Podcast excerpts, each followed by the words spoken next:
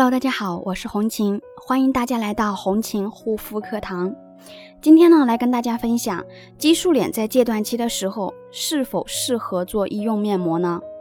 啊，因为有粉丝私信我说，在戒断期的时候，自己的做法就是使用了一些保湿类的面霜，还有呢，每天晚上都会做一片医用面膜，类似可复美呀等等这些。他说做完了之后呢，脸上的发红、发干等现象呢都会有好转。然后呢，我问他这种皮肤感觉啊，就是发红好转的现象能够维持多久呢？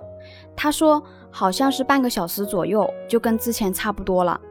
那其实呢？啊，在激素皮炎戒断反应的时候呢，那在戒断期这个时候发干发红等现象呢，都是屏障受损以及皮肤的一个免疫力下降而引起的。这个时候，就算你做了类似的面膜，皮肤呢也只是角质层呢有一定的滋润，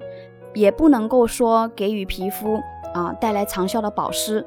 而且这个时候呢，频繁的给皮肤注入过多的水分呢，也是不对的。就像类似于正在发炎的伤口，你一直给它注入水分，那这个时候皮肤的底层炎症呢，反而更不容易好，更容易加深炎症。所以的话呢，激素皮炎的肌肤要记住，在皮炎修复第一个阶段戒断期，一定不要再做面膜了，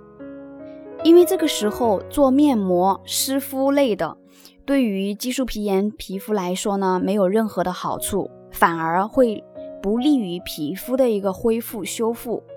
如果你也有激素脸方面的问题困扰呢，可以加我的私信幺三七幺二八六八四六零。好了，今天的分享就到这里，感谢大家的收听，我们下一期再见。